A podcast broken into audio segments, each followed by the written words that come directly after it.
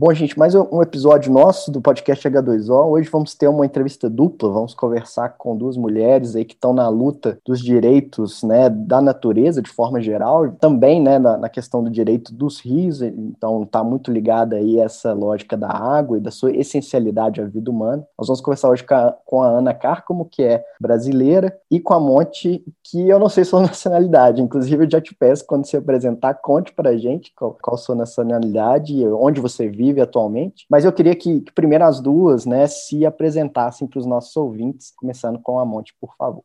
Obrigada, muito obrigada. Eu sou Monte Aguirre, eu nasci na Colômbia, perto do Rio Magdalena, que é um rio, o rio mais gran, grande da Colômbia. Eu trabalho com International Rivers faz 22 anos, área da América Latina, na proteção dos rios, dos direitos das comunidades que são afetadas pelos, pela construção de grandes barragens. E também mais uh, recentemente comecei a trabalhar nos direitos dos rios, direitos da natureza e na criação de leis para a proteção permanente dos rios. É, Monte, só uma, uma dúvida aqui. É, bom, duas dúvidas na verdade, né? Qual é a sua formação e como você se envolveu com, com essa área, com esse tipo de ativismo, né, e de trabalho, de fato, né, com, com essa lógica de proteção ambiental? Minha formação é na antropologia e também na conservação da natureza. O mestrado foi na educação e conservação da natureza. E também eu tenho feito um filme sobre a Amazônia, Amazônia Você Está Floresta, que foi filmado nos anos 80, né? Na mesma época que o Adrian Cowell estava filmando lá na Amazônia, o Vincent Carelli também estava fazendo filmes. Era uma época muito muito interessante que foi quando já a Amazônia, a gente começou a ver os impactos na Amazônia causados pela BR-364, pela Transamazônica, né, pelo Polo Noroeste, o programa do Banco Mundial. E eu, bom, eu tenho trabalhado nessa área, assim, faz, acho que toda a vida minha, né? Primeiro com o filme é, lá na Amazônia, que na realidade a gente gastou quase 10 anos pesquisando, filmando, vivendo também, né? sentindo. Então deu para documentar muito. Depois eu trabalhei na, em New York, Nova York,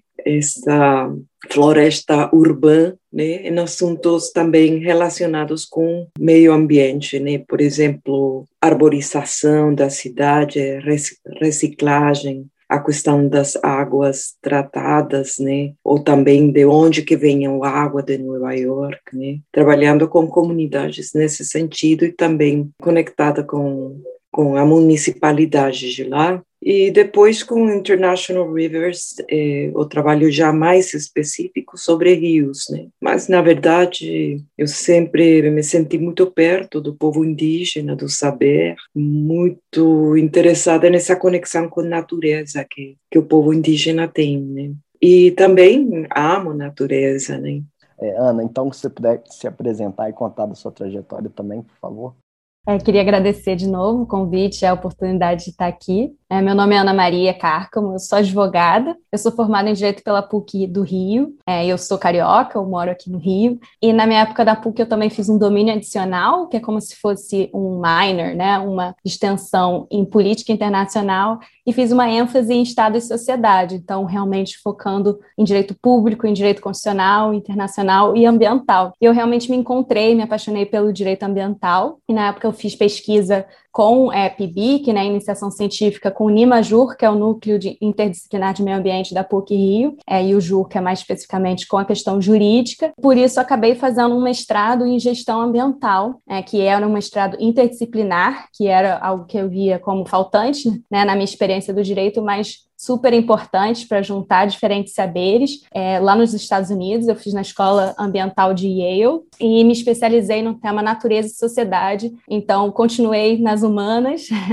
foquei principalmente na questão de justiça ambiental, que é como tanto os ônus e bônus ambientais, né, os, os benefícios que a natureza, enfim, provê de certa forma, e os impactos negativos ambientais que sofremos são díspares é, por, conta de, por questões sociais, né? Algumas pessoas, por conta de sua origem, sua nacionalidade, seu gênero, sua raça, seu nível social, né? Seu status social, é questão financeira, sofrem muito mais impactos negativos do que outras, e outras também têm muito mais benefícios, né? Tem acesso a mais bens, né? A, a parques, por exemplo. Então, é, eu foquei bastante nessa questão, que me interessou muito, e acabei estudando os termos de ajustamento de conduta, os acordos lá do Rio Doce, a participação social, né, a participação popular nos mesmos. Então, muito por conta disso, quando eu retornei para o Brasil, eu comecei a trabalhar na International Rivers, que tem esse olhar também de justiça ambiental e de proteção dos rios mais especificamente, e já estou há cerca de um ano e meio trabalhando na organização, é, com o prazer de trabalhar junto com a Monte, principalmente com a questão jurídica e também incluindo os direitos dos rios, os direitos da natureza.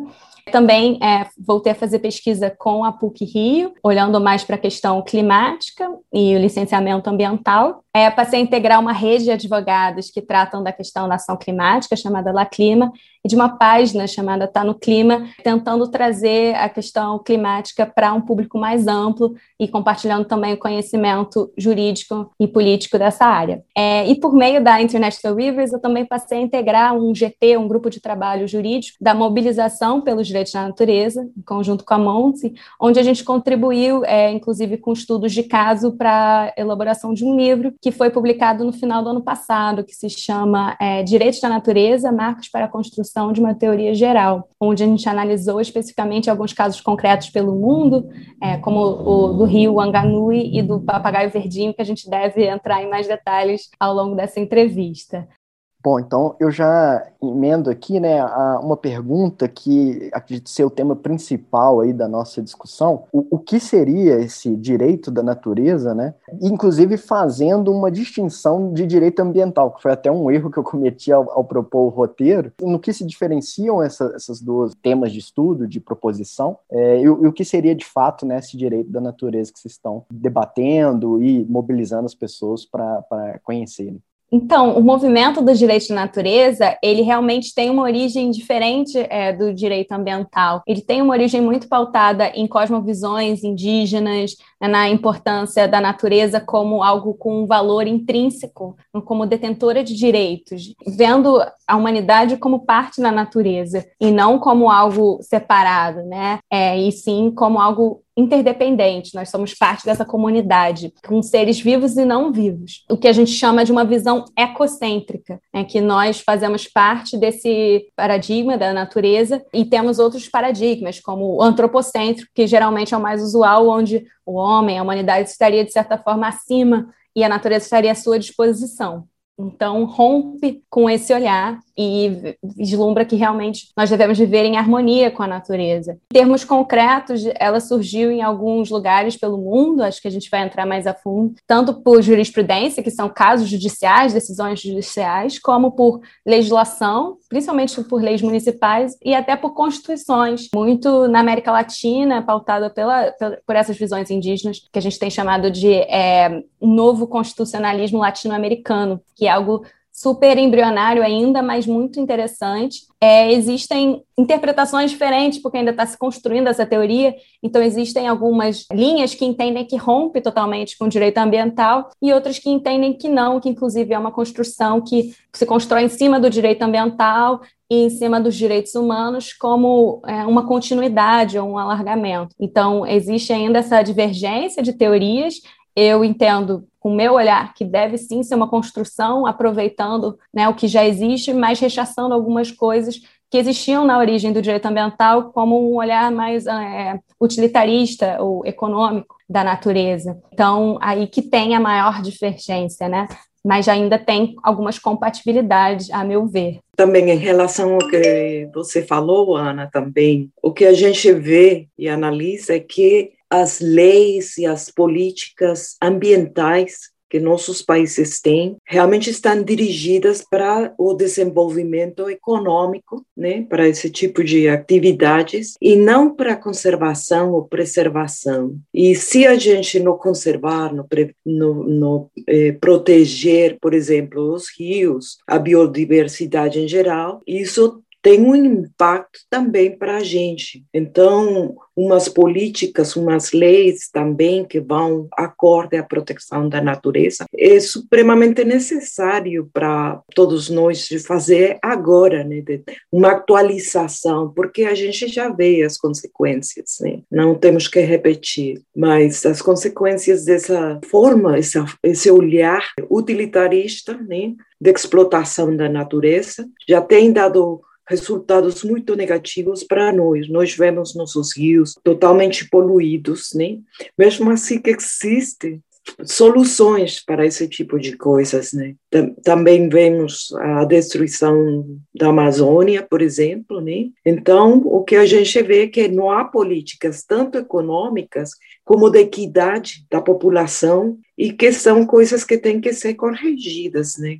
É, bom, então tratando especificamente né, de legislações, já que a gente entrou nesse, nesse tópico, eu acho que algo para deixar ainda mais claro essa, essa pergunta que eu fiz é fazer uma avaliação né, das legislações que a gente tem aqui no Brasil. Vou citar principalmente aqui a Política Nacional de Meio Ambiente, que é até relativamente antiga, né, da ditadura de 81, e que tem até um texto de vanguarda, digamos assim, da mesma forma como a 9433, que é a Lei das Águas de 97 né, que estabelece aí a gestão de recursos hídricos e seus respectivos instrumentos. Bom, vocês já comentaram que elas têm uma visão utilitarista, muito provavelmente, acredito que vocês devem concordar com isso. E aí eu queria saber, né, no, no que elas seriam insuficientes, além dessa questão, e também uma outra questão, né? Digo que a lei existe, mas obviamente que tem gargalos para sua aplicação da prática, né? Então, assim, a gente tem um déficit em relação à prática do que está escrito, do que é realmente feito. A política de resíduos sólidos é um caso clássico disso. Eu queria saber se a, aplicação dessa lei seria suficiente para sanar os nossos problemas ou vocês acreditam que não? Seriam necessárias outras regras, né, novas regras, novas leis para poder é, ampliar e, e aplicar de fato o direito da natureza?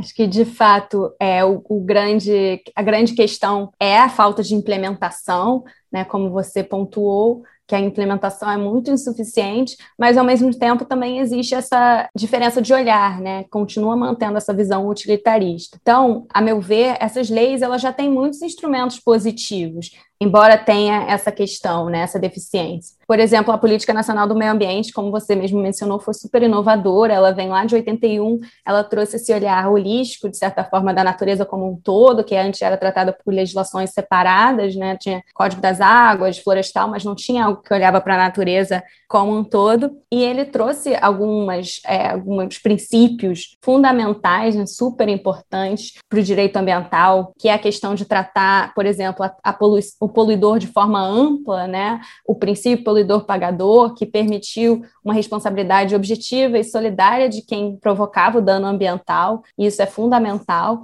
e também a elaboração de uma jurisprudência super robusta sobre a questão ambiental, né? que foi até fortalecida e recepcionada pela Constituição Federal de 1988, com o artigo 225, que trata do meio ambiente ecologicamente equilibrado como um direito de todos, né? É, e um direito difuso, que a gente chama é, no direito, que todos são é, meio que recepcionistas desse, desse direito, né? Todos recebem esse direito, mas todos também são devedores.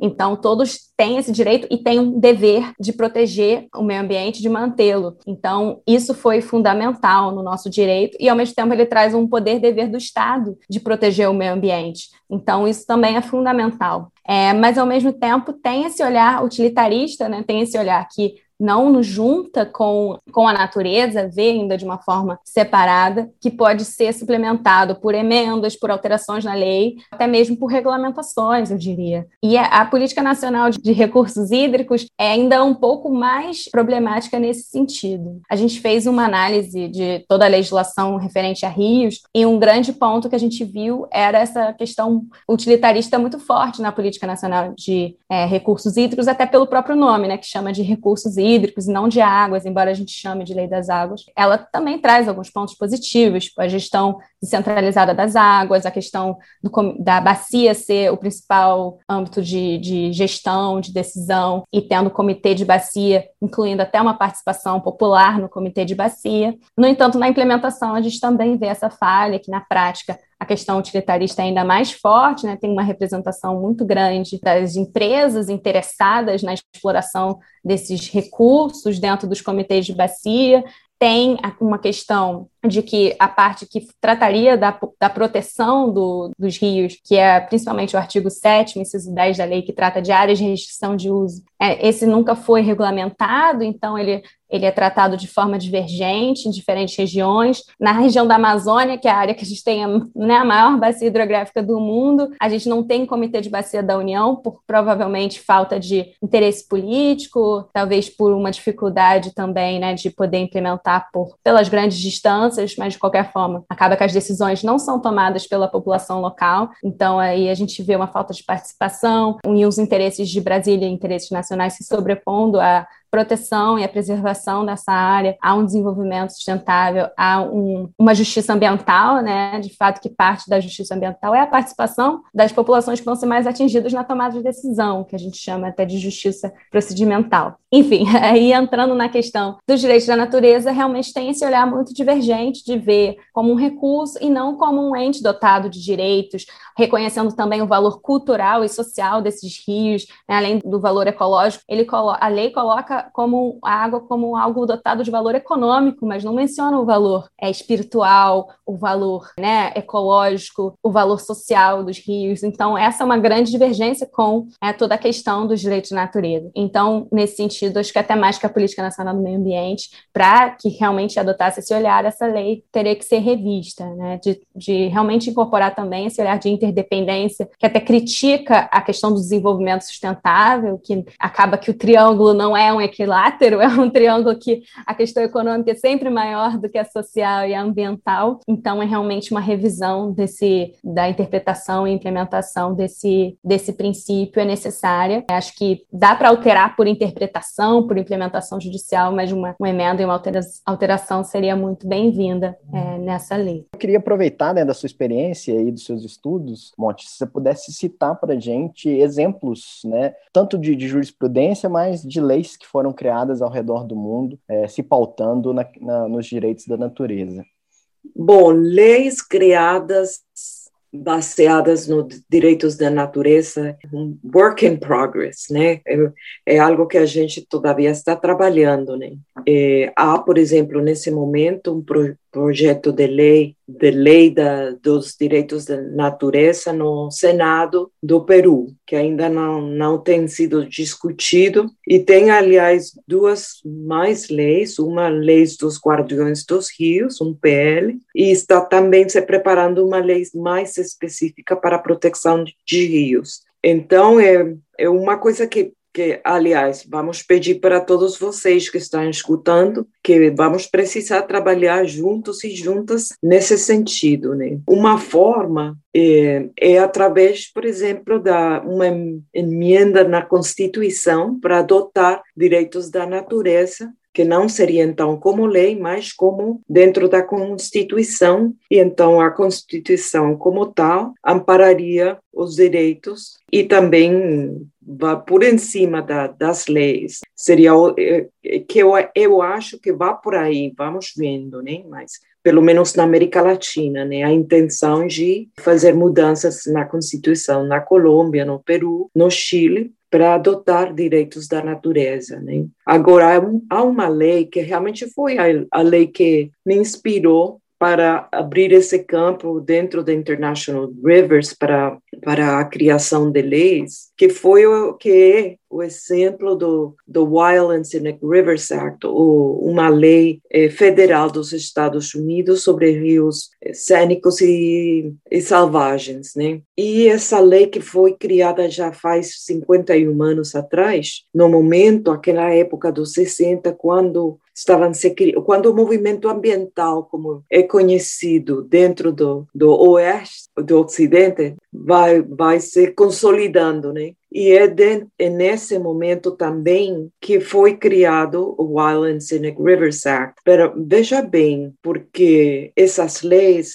a lei do Clean Water Act, o Acto de, de Água Limpa, esse, esse aqui da, dos rios, também das um, espécies via de extinção e outras, foram consolidadas, feitas, aprovadas naquela época, nos anos 60, né? Por causa de quê? Porque, ou vamos falar, uma pessoa que gosta de pescar, né, fly fishing, né, ou qualquer tipo de pesca, não encontra mais salmão no rio, né?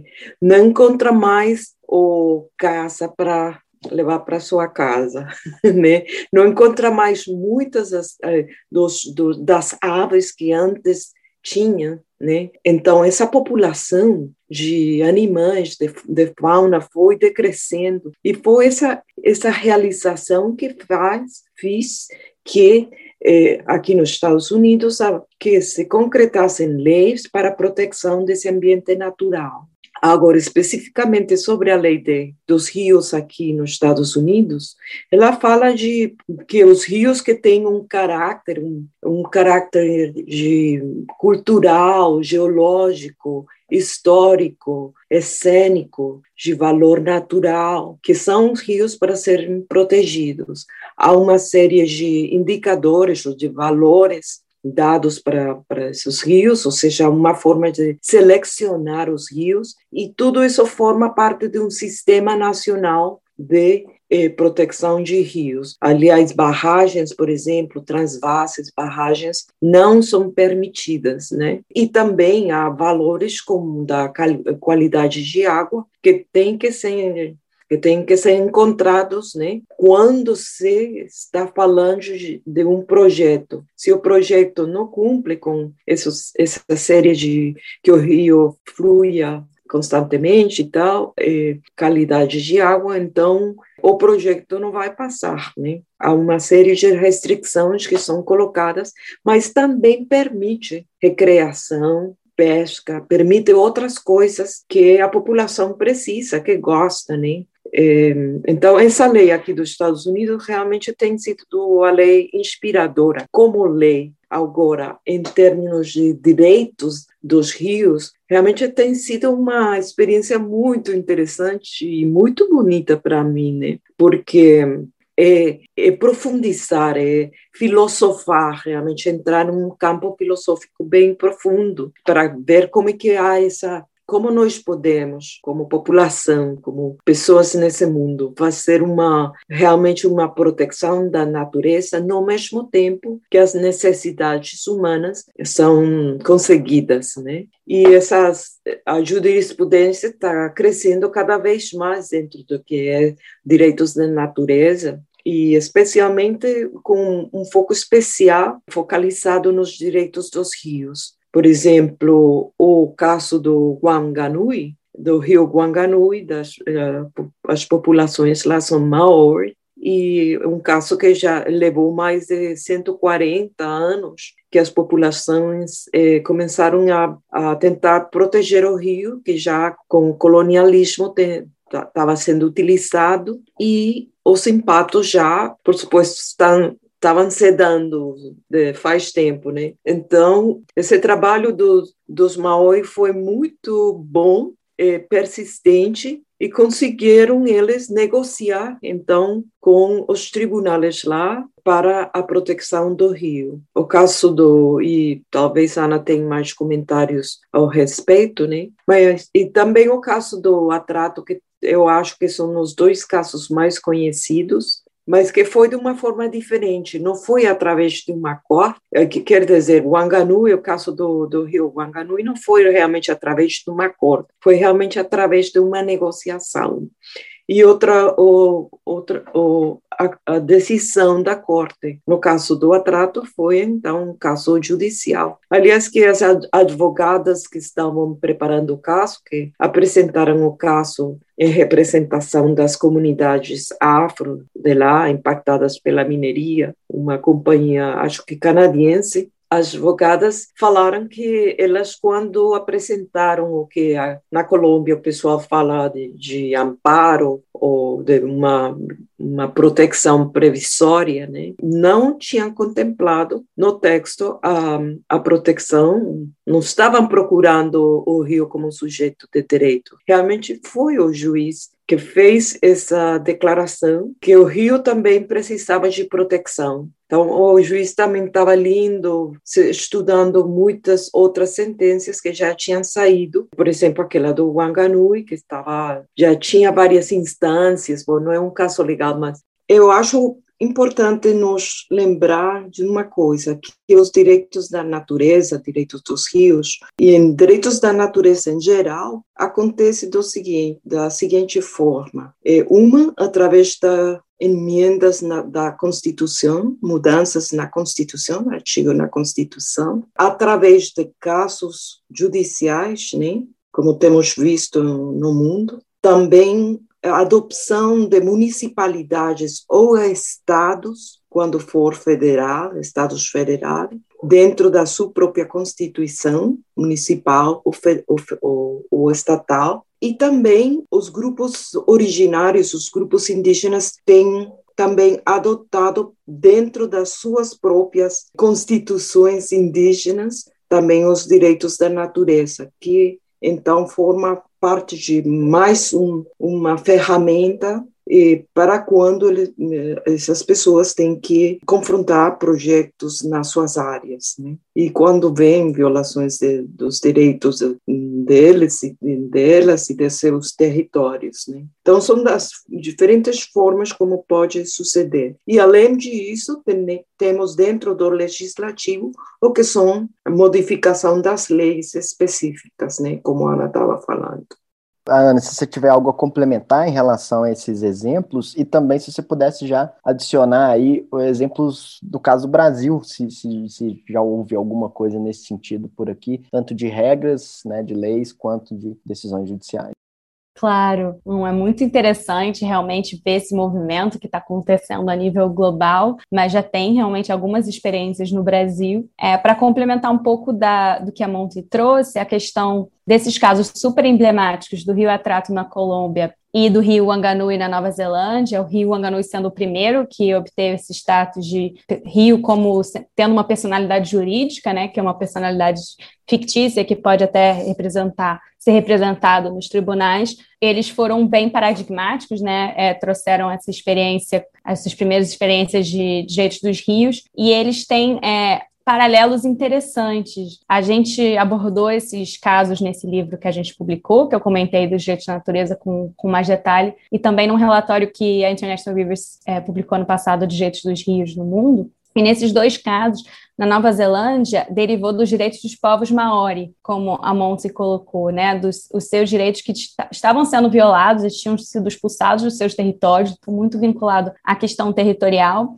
e também a poluição do rio que tinha se dado é, por conta da exploração, né, tanto pelo turismo, agricultura, é, hidrelétricas e outras fontes, e então os direitos dos maores e da natureza em si, que eles viam essa natureza como um parente, como um ente dotado de direitos, é, eles, eles têm uma fala muito bonita que é eu sou o rio, rio sou eu, que está até inscrita nesse tratado, que na verdade como a Monte falou, foi por via de um acordo com o governo, porque lá os Maori eles têm um status diferenciado por conta do, de um tratado que teve no início lá da colonização é, britânica, onde eles reconheceram que esses indígenas eles já tinham direitos a seus territórios, algo que aqui a gente só reconheceu em 1988. É, e foi com base já nesse, nesse, tratado anterior que teve uma decisão judicial que determinou que eles tinham de fato esse direito, e a partir dessa decisão judicial eles negociaram com o Estado e conseguiram o reconhecimento desse rio é, como, tendo, como tendo direitos, mas também com construindo uma governança. Então, criaram um corpo que seria composto tanto por representantes maori quanto por representantes do governo, para gerir esse rio e mantê-lo preservado, é, conservado, desculpa, porque não com aquele viés de preservação de exclusão, né, mas sim mantendo os maori presentes e é, com é, atividades compatíveis com a proteção daquele rio e também a restauração. Isso encontra uns paralelos interessantes no caso da Colômbia, que também derivou dos direitos dos povos tradicionais da região, que no caso da Colômbia eram povos afrodescendentes, né? Então algo similar ao que a gente tem aqui com os povos quilombolas. E essa ação, que foi é, realmente judicial, ela veio com essa visão de, dos seus direitos humanos, então dos direitos do direito à vida, do direito à saúde desses povos que estavam sendo afetados pela mineração, é a poluição do rio por conta principalmente da mineração e do desmatamento. Então é muito parecido com o que a gente enfrenta aqui no Brasil. E a partir desse direito, que eles tinham um direito humano ao meio ambiente saudável, que é bem parecido com o que a gente tem no Brasil, é, que é o direito humano ao meio ambiente ecologicamente equilibrado, que o, o juiz tomou essa decisão inovadora, é, o, o, tribunal, né, de entender que esse rio também teria uma personalidade jurídica e de constituir também um órgão de governança, é, que incluiria também a participação dessas comunidades, tanto na restauração quanto na proteção desse rio, e também indicaram que o governo deveria constituir planos para a proteção desse rio com medidas efetivas. Então, acho que isso traz algo bem concreto, né, que a gente pode trazer de experiência para cá e para outros países. E como a Monte falou, também tem o caminho da Constituição e o caminho das leis, é, principalmente leis municipais que a gente tem visto. Então, é, de Constituição, realmente, acho que as que a gente tem são o do Equador e da Bolívia, estrearam, né, que, que trouxeram esse direito na Constituição, principalmente com base nessa visão indígena também, nessas cosmovisões, que é o que a gente chama, como eu mencionei, de neoconstitucionalismo latino-americano, que traz é, esse Estado plurinacional, é reconhecimento dos, dos, direitos dos povos indígenas e desses olhares deles de é, bem viver, que se chama, é, bem viver, né, essa convivência, essa harmonia com a natureza, é, essa visão andina muito interessante. Então, realmente, esses dois países são os primeiros que trouxeram esse reconhecimento, mas em alguns municípios ao redor do mundo, nas suas leis orgânicas, ou, ou como se fosse uma constituição municipal, também vieram trazendo esse reconhecimento, como é o caso do Brasil. As experiências que a gente tem no Brasil são a nível municipal, tem três municípios aqui no Brasil que têm esse reconhecimento é, dos direitos da natureza, e dois deles são em Pernambuco. É, o município de Bonito, em Pernambuco, foi o primeiro. Depois disso, o município de Paudalho, também em Pernambuco. E depois o de Florianópolis, né, que em Santa Catarina trouxeram os direitos de natureza, reconhecendo a natureza como dotada de, é, de ter seus direitos como algo intrínseco. Mas é, esse olhar já é um olhar um pouco mais simbólico, né, menos concreto do que é, esses casos judiciais, mas tem essa, esse, esse importante papel também de criar uma consciência, uma conscientização da população. Eu acho que foi em Paudalho, inclusive também protegeram a nascente do rio Capibaribe, entendendo que é um rio de, dessa, com essa grande importância cultural, os direitos é, da nascente, e tem movimentos para depois, a nível estadual em Pernambuco, ter uma proteção de todo o rio, um reconhecimento dos direitos desse rio, que ainda não se concretizou, é, mas existe esse encaminhamento. E eu acho que o que é bem interessante de destacar em comum com esses casos é essa questão da ligação dos direitos humanos, do direito ao meio ambiente, ecologicamente equilibrado com é, o direito da natureza, é, que surge a partir disso, então não teria essa ruptura total, é, principalmente dos direitos das comunidades tradicionais, né? E também essa figura dessa, dessa construção de governança que tem se encaminhado a chamar de guardiões, né? São os guardiões da natureza, então não são os donos, são os guardiões, é uma figura que também se chama de, de tutela, então é um olhar diferenciado de como que a gente se relaciona com a natureza e a necessidade de envolver a população, principalmente esses povos tradicionais, é, nessa gestão, nessa governança governança, que vão ter esse olhar de maior equilíbrio com a natureza. Quais são as atividades né, as, que as organizações, as instituições das quais vocês fazem parte, é, e como vocês atuam né, é, junto a é, diferentes populações, mas também legisladores, políticos, né, de forma a convencê-los e levar essas, bom, essas ideias e como estruturar essas ideias Tá. Seria algo, algo assim como estratégia, estratégias que nós utilizamos. Né? Por exemplo, no caso dos, das leis, e a Ana também pode falar bastante sobre isso, é, a gente tem uma estratégia de vários pilares, vamos falar. Uma que o análise de, das leis e políticas que têm que ver com água, rios, né? Primeiro, um estudo desse tipo que a Ana fez para o Brasil, para ver o, aonde pode existir um obstáculo, aonde pode ter uma laguna, né, aonde as leis não estão eh, se comunicando, né? Aonde estão os maiores eh, tropeços, obstáculos para realmente a proteção dos rios e para a gente então ver como poder solucionar isso. Então, o análise legal, parte da metodologia, ou também eh, os estudos técnicos científicos, quando precisar, né, para entender mais, ah, como é que fala, river basins, as cuencas ou as bacias, as bacias hidrográficas, como funcionam esses sistemas e tal, né? E também que populações estão morando lá, dependem do rio, da, dessa bacia hidrográfica e tal. Bom, estudos desse tipo, que são técnicos, social, econômico, científico, né? Outro componente é, essencial são comuni é, comunicação, né? É, a gente tem que receber ou, ou conhecer as, as vozes das pessoas que moram lá, que estão falando sobre o rio, qual é a importância do rio, né? E também colocar o conhecimento científico de uma forma popular para, assim, eh, desenvolver uma campanha de comunicações eh, sobre o rio específico e sobre o trabalho que a gente está fazendo e as pessoas também com sua voz respaldando o trabalho, né? E também é, a importância de uma coalição, né? Ou seja, o povo, tanto lá da Amazônia, ou, sei lá, do Mato Grosso, mas também das populações urbanas, tem, é, a gente precisa dessa coalição, esse diálogo né, entre, entre as populações para juntos e juntas realmente poder acudir os, os tomadores de decisões para fazerem as mudanças eh, precisas para a proteção real dos rios. Eu só queria assim, dar uma leidinha rápida sobre os direitos fundamentais dos rios. A gente, conjunto com Earth Law Center, uma organização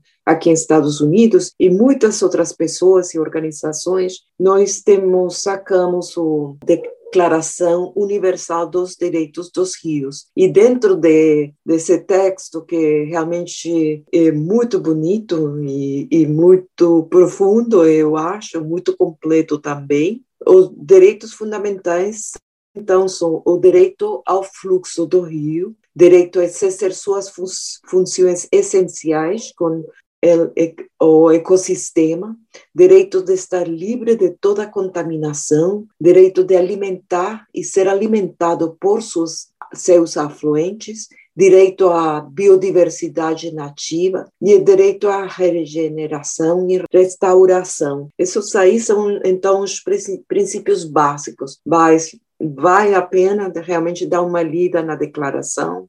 A gente, todavia, as pessoas, todavia, podem assinar como organização ou, se não, como indivíduos também. Bom, é, eu aí eu pediria a Ana para poder falar para a gente um pouco é, do que da mobilização no, no Brasil, né? É, e também em relação à minuta que vocês já têm estabelecida uh, à luz dessa questão para, enfim, já tem algo trabalhado, pensado nessa hora.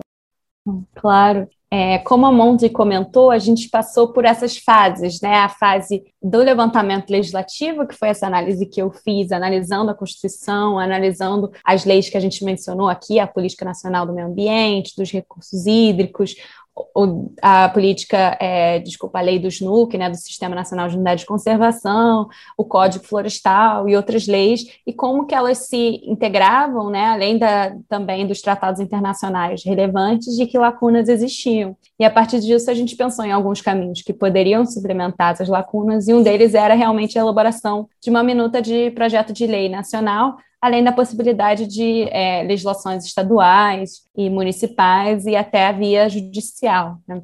E a gente também está elaborando uns estudos técnicos científicos que, que realmente são importantes até para fundamentar né, uma lei da importância de, é, de proteger os rios de algum rio específico como piloto. Então, é, a gente está fazendo esse estudo, esse levantamento, não só sobre a importância ecológica, mas também a importância cultural, a importância socioeconômica para as populações locais é, da bacia do Rio Tapajós. Ao mesmo tempo, a gente vem começando esse trabalho de mobilização, né, de realmente conversar com a sociedade. A gente começou no final do ano passado a articular com é, organizações da sociedade civil, movimentos populares, né, principalmente ligados a comunidades tradicionais, e também é, acadêmicos, né, é, especialistas tanto do direito quanto das questões hídricas, é, principalmente limnólogos que trabalham né, com sistemas aquáticos, com ecossistemas aquáticos, para eles também poderem opinar e a gente ter certeza que um projeto de lei ele seria sólido, né? É, teria tanto a questão robusta judicial quanto também esse olhar técnico de realmente a proteção e preservação dos rios. É, e ao mesmo tempo a gente também trabalhou internacionalmente com essa declaração dos direitos dos rios que a Monte mencionou aqui, que serve muito também para mobilizar e para inspirar outras é, possibilidades de legislações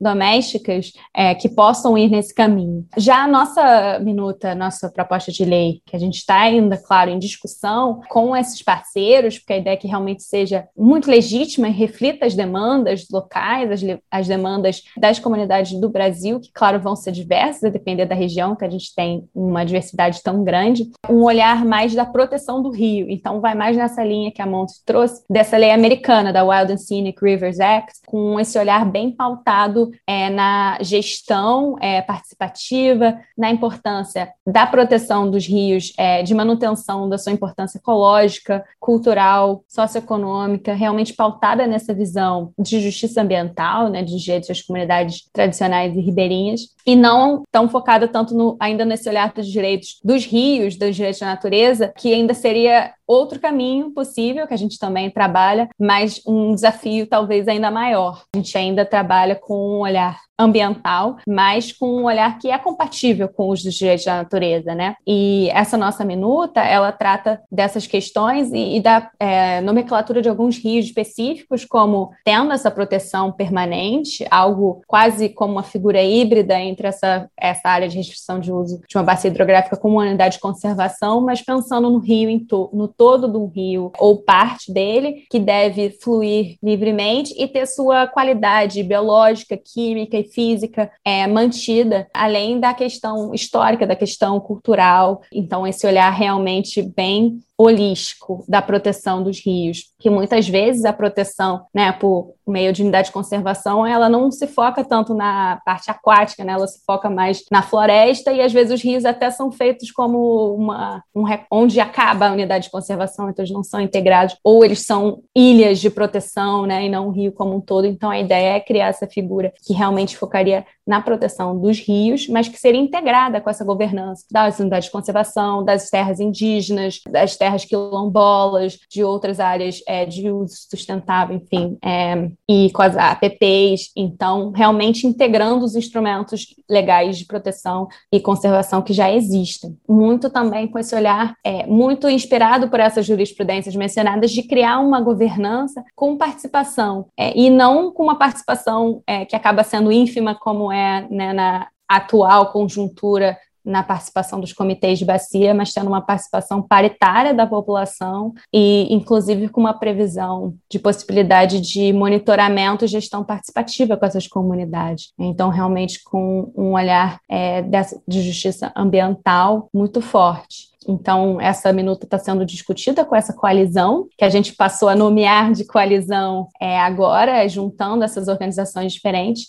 E a gente vai fazer um primeiro evento como, como coalizão agora no dia 22, para celebrar o Dia Internacional das Águas, mas realmente focando na questão de destacar as vozes é, dos diferentes biomas do Brasil, das iniciativas que já existem, da importância dos rios e da importância de ter um movimento pra, pela proteção dos rios, né, engajando diferentes tipos tipos de iniciativas, de pessoas com diferentes culturas, com diferentes perfis é, e com valores diferentes, mas ao mesmo tempo convergentes pela proteção dos rios. Então a gente está bem animado com o início gente, dessa articulação e a gente vê que existe muita demanda para isso, que existe muito interesse. Então é um espaço, acho que muito importante para a gente discutir não só esse projeto de lei, mas também outros caminhos para aumentar a proteção dos rios, inclusive o dos direitos dos rios. Esse esse olhar tem sido muito, tem gerado muito interesse e muita discussão com esse com esse grupo, com essa articulação no Brasil. Só tem um problema tema, né, esse evento de vocês do dia 22. O nosso episódio sai antes, no, no dia 21, no domingo, então quem tá ouvindo aí primeiro, né, logo no primeiro dia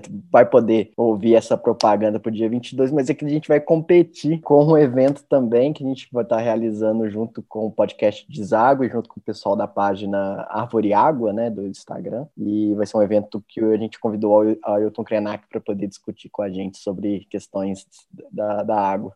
Poxa, vocês vão fazer ao mesmo tempo que o nosso evento, às 17 horas na segunda? Às 18, vai ser um pouquinho depois. Então, assim, não sei até quando.